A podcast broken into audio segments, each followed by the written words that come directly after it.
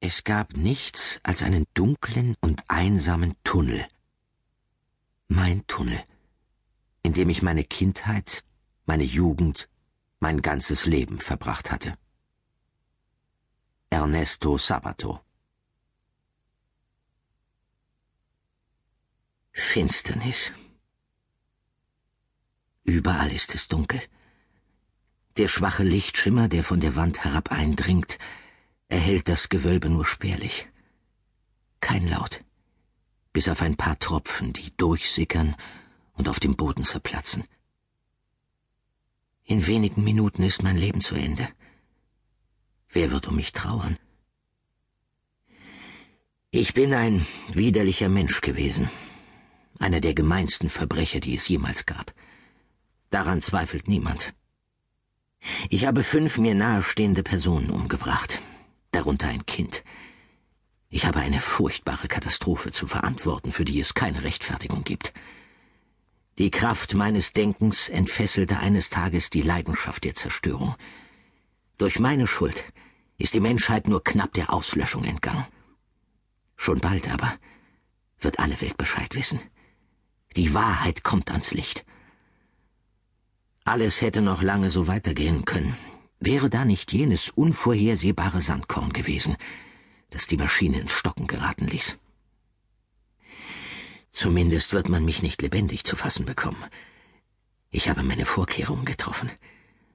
Bei meiner noch warmen Leiche wird man diese Bekenntnisse finden. Sie werden so manchen in Erstaunen versetzen. 1. Verstehe, wer wolle. Die Wohnung. Ich bin ein kleiner Junge. Als Einzelkind lebe ich mit meinen Eltern in einem Arbeiterviertel einer großen Industriestadt. Wir bewohnen ein Haus mit einer völlig heruntergekommenen Fassade. Unsere Wohnung liegt im fünften Stock. Es gibt keinen Aufzug. Jedes Mal zähle ich die 93 Stufen eines düsteren, in den Ecken nach Urin stinkenden Treppenhauses, die man hinaufsteigen muss. Wir teilen unseren Flur mit zwei anderen Mietparteien. Spät abends und bis tief in die Nacht lassen sie ihren Fernseher mit ohrenbetäubender Lautstärke laufen. Meine Eltern klopfen gegen die Wände, beschimpfen sie, klingeln an ihrer Tür. Meist vergeblich. Bei ihnen besteht keine Gefahr, dass sie die anderen stören. Aus Angst, ich würde meine Schularbeiten vernachlässigen, wollten sie keinen Fernsehapparat kaufen. Jeden Morgen geht mein Vater mit einem schwarzen Eimer nach unten, um ihn im Vorratskeller mit Kohlen für den Ofen zu füllen. Keuchend trägt er ihn wieder nach oben.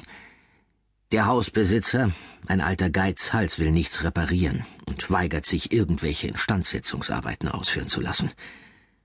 An jedem Monatsende kommt er aber höchstpersönlich, begleitet von seiner Frau in ihrem Pelzmantel, die Miete kassieren. Für sein Alter sieht er noch gut aus, spricht laut und deutlich, tätschelt mir jedes Mal die Wange, erkundigt sich nach meiner Gesundheit und meinen Fortschritten in der Schule.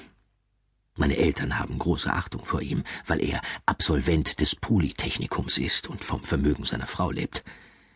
Sie katzbuckeln vor ihm, und wagen es nicht, irgendetwas zu beanstanden. Worüber sollten wir uns auch beschweren? Haben wir nicht fließend Warm- und Kaltwasser und ein Stehklosett im Zwischengeschoss?